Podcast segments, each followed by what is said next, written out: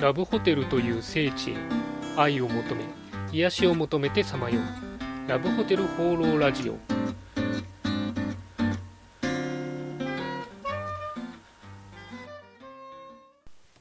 はいということで今週も始まりましたラブホテル放浪ラジオ第22回。パーソナリティのラブホテルファンブログ管理人です。えっ、ー、と今週末ですねあの忙しくて、えー、ちょっと、えー、ラジオの更新がこんな遅い時間になってしまいましたすいません。あの金曜日が飲み会で、えー、まあ、夜遅くまで飲んでまして、土日もちょっとですね、帰省してた関係で、えー、まあ、日曜日帰ってきたんですけど、昼間に帰ってきたんですけど、まあ、ちょっといろいろ雑用していたらですね、こんな時間になってしまいました。まあ、あれですね、土日もいろいろ自分で予定を入れちゃうと、後々そういうルーチンワークが困るなというのが、まあ、毎回のことなんですけどね、えー、まあ、思ったりしました。まあ、そんなバタバタしている中で、えー、お送りするこのラジオ、今週もよろしくお願いします。今週のお便りのコーナーこのあのレアミュージックで始まった、えー、今週のお便りのコーナーおかげさまでですね思ったよりも早く、えー、2回目を放送することができましたありがとうございますえー、ということでですね、お便りのコーナー、早速行ってみたいと思います。えー、今回はあの第21回ですね、先週のあの若い女性のラブホテル感についてコメントをいただきました。ハンドルネーム、ラブホプロさんからありがとうございます。えー、コメントなんですけれども、えー、オイラの知る限り、どこのラブホテルにも若い女性がじゃんじゃん来るよ。えー、サンプルが偏ってたんじゃないかな。うん。えー、多いのは30代後半の彼氏と20代前半のカップルかな。はい、ということでありがとうございます。まあ、あのラブホプロさんっていうのがですね、えー、私があのツイッターの方で、えー、やり取りをさせていただいてまして、あの実際、ラブホテルのプランナーをされている方です。まあ、あの私はね、本とかで読んだりとか、実際、えー、ユーザーとして使うことが多いんですけども、そのラブホテル運営する側から、そういう、えー、お仕事の、えー、側からですね、いろんな情報を教えていただいてもらってもらってます。えー、まあ、さすがにあの現場のお仕事されてる方の声ということでですね、あの非常に説得力があるなと思います。まあ、何にしてもあの20代女性ちゃんと利用してるんだよっていうのがこう分かったっていうのはですね、ちょっとほっとして、えー、嬉しいなというふうに思います。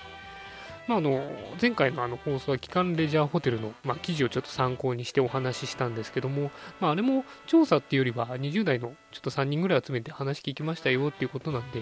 まあ、3人が使わない、あんまり使わないからといって、まあ、20代女性が使ってないかっていうのはもちろんあるんですけれども、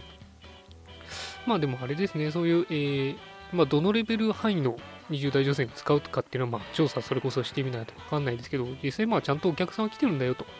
いうことなんで、まあ、やっぱりこう、20代女性もですね、ラブホテルに対して、えー、ちゃんといいイメージを持ったり、使われてる方もいるんだなということが、えー、分かったかなというふうに思います。まあ、あの、先週も言ったんですけども、ちゃんとやっぱ1回でもですね、普段行かない方も使っていただければ、えー、全然魅力は伝わる、えー、だろうなというふうに思います。実際にやっぱ地方だと、あのね、えー、両カップルの両方とも実家暮らしだったら、やっぱラブホテルは必ず使うんで、そういう意味で、あの女性、若い女性客使うことを、まあ、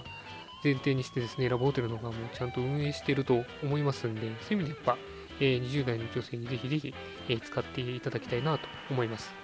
まあ、あのこのラジオの、えー、20代リスナーの方がいらっしゃいましたらですね、これを機会に、もし行ったことがなければですけど、えー、ぜひぜひ行っていただきたいなと思います。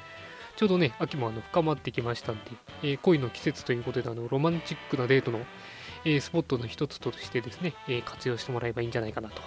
えそんな風に思うわけです。あもしあの、え使い方わからないよという方がいましたらですね、あのブログの方で一回記事を、え初めてのラブホテルの使い方の記事も、え投稿してますんで、えその辺参考にしてもらえばなというふうに思います。えということで今週のお便りのコーナーでした。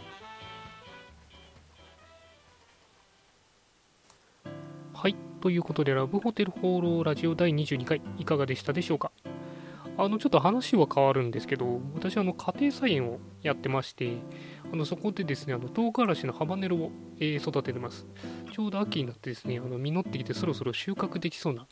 感じなんですけど、あの、ハバネロっていうのはですね、素手で触ると、あの、病院に行かなきゃいけなくなってしまうという、非常に危ない、えー植物でして、で調理器具もあの普段使ってるのを使っちゃうと辛みがこう移ってしまってですね、大変なことになるという、まちょっと若干厄介な ものなんですね。でもう収穫しないといけないなと今週も思ってるんですけど、そのいろいろ準備しないといけないんで、